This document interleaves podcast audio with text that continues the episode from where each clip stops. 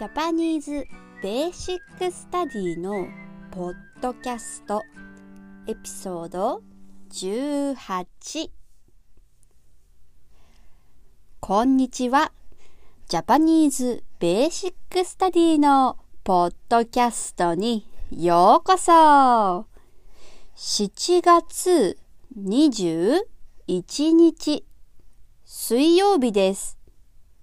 天気は曇りですね。ホストは私、ちかこです。よろしくお願いします。最近はお母さんの誕生日でした。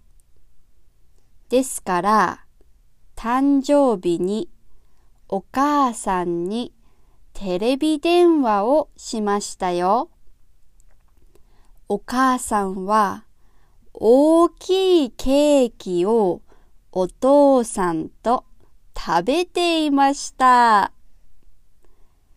さて、今日のポッドキャストは、アイリーンさんのおすすめのゲームとアニメについてです。アイリーンさんは私と日本語を勉強しています。アメリカのフロリダに住んでいますよ。フロリダは毎日とても暑いそうです。さて、まずゲームについてです。任天堂スイッチのミートピアが簡単で楽しいそうです。簡単な言葉がたくさんありますから、日本語の勉強が面白くなるそうですよ。ぜひ遊んでみてくださいね。次にアニメについてです。アイリーンさんの一番お気に入りのアニメは白熊カフェです。知っていますか？かわいいだけじゃなくてお話もとても優しくて面白いそうです。読書が好きな人は漫画もありますよ。このお話は喫茶店で白熊が働いています。いろいろな動物と人間が来て友達になります。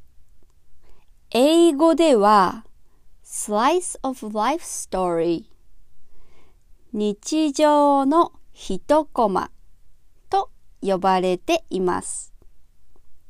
気持ちがリラックスしますよ。パンダくんはアイリーンさんのお気に入りのキャラクターです。彼は可愛くて毎日ゴロゴロしています。動物園でパンダくんが週に2回だけ働いています。とてもゴロゴロ怠け者のパンダですね。では、今から友達に同じことを話しますよ。アイリーンさんは私と日本語を勉強しているよ。アメリカのフロリダに住んでいるんだ。フロリダは毎日とても暑いそう。さて、まずゲームについて。任天堂スイッチのミートピアが簡単で楽しいそう。簡単な言葉がたくさんありますから、日本語の勉強が面白くなるそうだよ。ぜひ遊んでみてね。次にアニメについて。アイリーンさんの一番お気に入りのアニメは白熊カフェ。知ってる？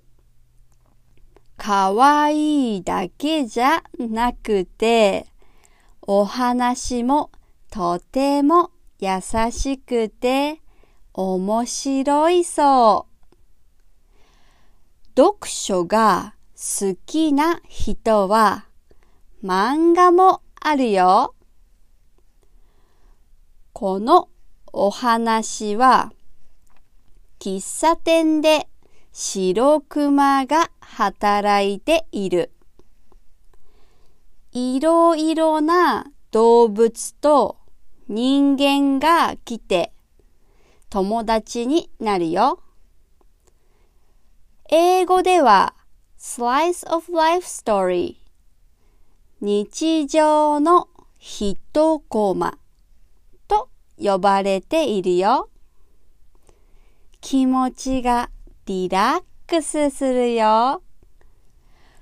パンダくんはアイリンさんのお気に入りのキャラクター。彼は可愛くて毎日ゴロゴロしてる。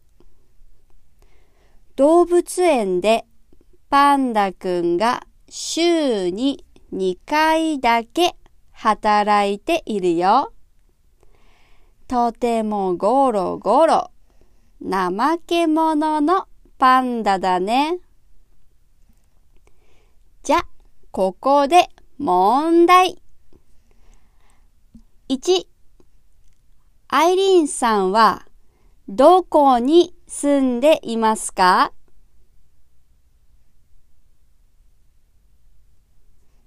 2アイリンさんのお気に入りのキャラクターは誰ですか